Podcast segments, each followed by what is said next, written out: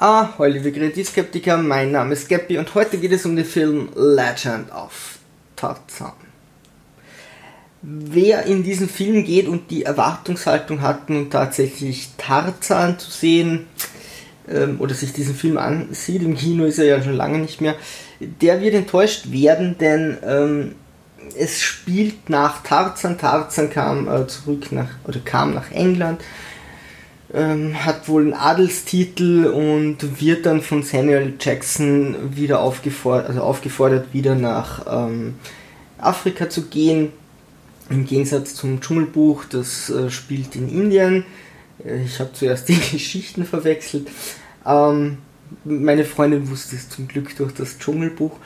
Und ähm, dort werden die Schwarzen versklavt und wir finden uns plötzlich in so einem Kriegssklaven-Szenario. Es ist kein wirklicher Kriegsfilm. Also es sind dann nicht Armeen, die gegeneinander gehen. Ähm, und es geht dann um Diamanten. Ähm, Christopher Waltz ist der Antagonist. Ähm, der will Diamanten von einem schwarzen Stamm und dieser schwarze Stamm der Häuptling will sich an Tarzan rächen, so ist ungefähr die Prämisse und Samuel Jackson bekommt ihn wieder hin, ähm, obwohl Gustav Waltz das alles irgendwie inszeniert hat.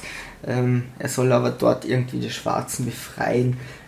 Wenn man sich jetzt einen Tarzan-Film erwartet, nicht unbedingt das Setting, äh, das, das dann da geboten wird, da kann man schon ein bisschen ins kalte Wasser ähm, geschmissen werden. Der Regisseur und der Cutter müssen irgendwie vor Beginn dieser Arbeiten ordentlich einen zur Brust genommen haben, denn anders gibt es das nicht. Ähm, ich glaube, der Regisseur ist für Harry Potter bekannt. Äh, ich weiß nicht, was ihn hier geritten hat, aber die Schnitte in diesem Film sind das absolut letzte. Also die Szenenübergänge, da muss man wirklich nichts von, von Filmen verstehen. Das ist das katastrophalste, was ich in den letzten ein, zwei Jahren glaube ich, gesehen habe. Also da kommt schon lange kein Film nicht mehr ran in der heutigen Zeit.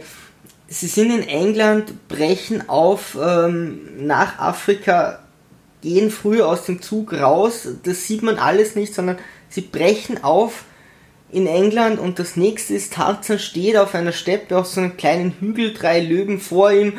Ähm, Samuel Jackson sagt, hey, kannst du nicht zu den Löwen gehen? Er geht hin, streichelt sie die Löwen, kuschen mit ihm und sie meint, ja, ja, die kennt er.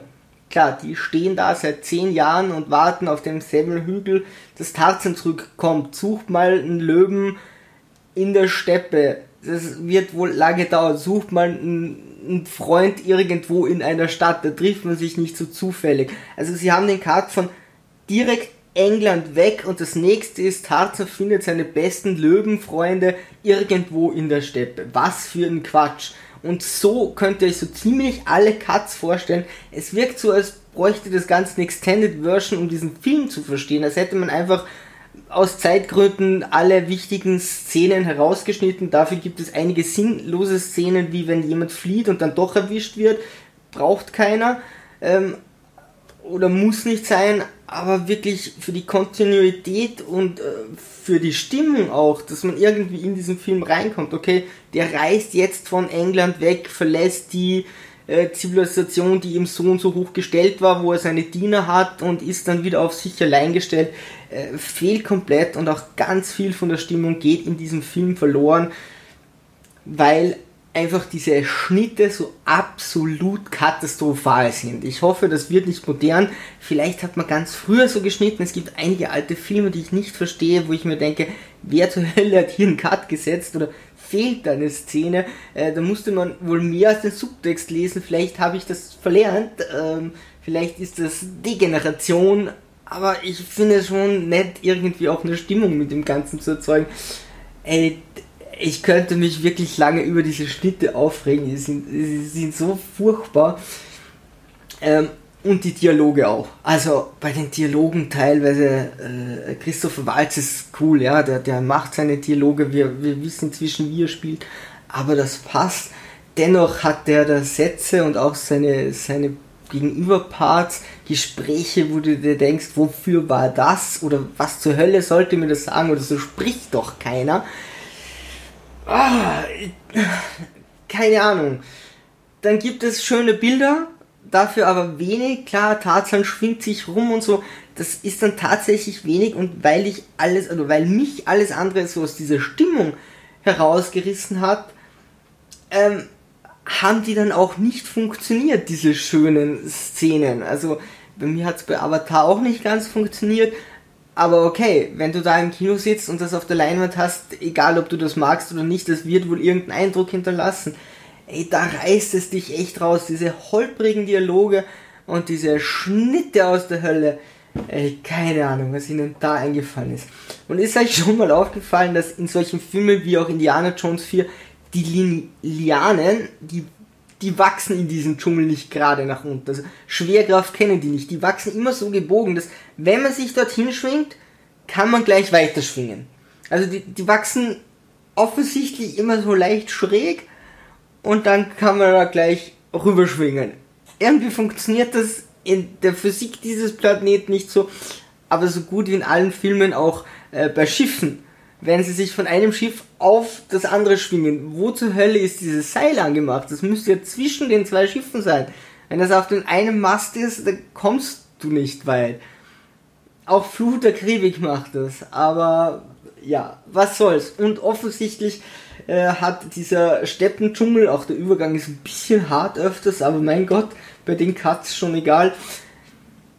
Offensichtlich sind da überall Fitnessstudios. Ich, ich finde ja okay, dass die Schauspieler irgendwo trainiert sind, aber meine Fresse sind die durchtrainiert. Ja, von Tarzan will ich hier schon gar nicht reden, denn der ist sowieso super auftrainiert. Aber wirklich jeder, also jeder Afrikaner dort hat offensichtlich ein Fitnessstudio um die Ecke. Keine Ahnung, wo das steht. Ansonsten haben sie irgendwie Papphäuser. Aber sie dürften das ganze Metall irgendwie für ihre Handeln äh, verwendet haben. Äh, Authentizität ist also gar nicht man, die müssen ja nicht dick oder, oder unattraktiv sein. Aber meine Fresse. Äh, Tarzan wird dann noch irgendwie unzerstörbar, es wird sogar auf ihn geschossen und er erinnert mich da wirklich an T1000, so back, back, back. Egal, ja. Gerade, dass sich die Wunden nicht selbst schließen. Er vernäht sich einmal eine Wunde auf ganz coole Art und Weise. Ähm, aber da wirkt ein bisschen wieder Terminator oder Schwarzenegger. Ähm, ja, äh, ein sehr verstörender Film. Ähm, ich habe nicht damit gerechnet, dass es dann wirklich auch um Krieg und äh, Sklaven- und Diamantenschmuggel geht. Äh, die Moral am Ende ist mehr, mehr als dünn, also wirklich, wirklich dünn. Ähm, coolste Charakter für mich war Jane. Äh, das hätte ich nie gedacht. Äh, die war immer so, wer es braucht, aber ähm, die ist da eigentlich ganz nett, wenn sie mit Christopher Waltz redet, auch wenn diese Gespräche, die hätten sie einfach frei reden lassen können. Also wäre sicher besser gewesen. Ähm, allerdings, ja, die, die, die mag ich ganz gerne. Ähm, ansonsten, wenn man vielleicht weiß, worauf man sich einlässt und diese Cuts, jetzt weiß man es ja, äh, kann, kann der Film sicher ganz gut unterhalten und am Ende gibt es auch ein nettes Szenario und so. Also es ist jetzt keine vergeudete Zeit, ihn anzusehen. Man sollte nur echt wissen, worauf man sich einlässt einlässt. Äh, würde mich interessieren, falls ihr schon in dem Film wart oder gesehen habt, wie euch das vorgekommen ist, vor allem die Schnitte und plötzlich in diesem Setting zu sein. Es ist kein kleiner Tarzan, der, der da irgendwie aufwächst. Vielleicht habt ihr es schon gewusst, ich wusste es nicht. Würde mich interessieren. Ansonsten Säge immer straff halten, liebe Sturmtrotzer, und auf zum Horizont.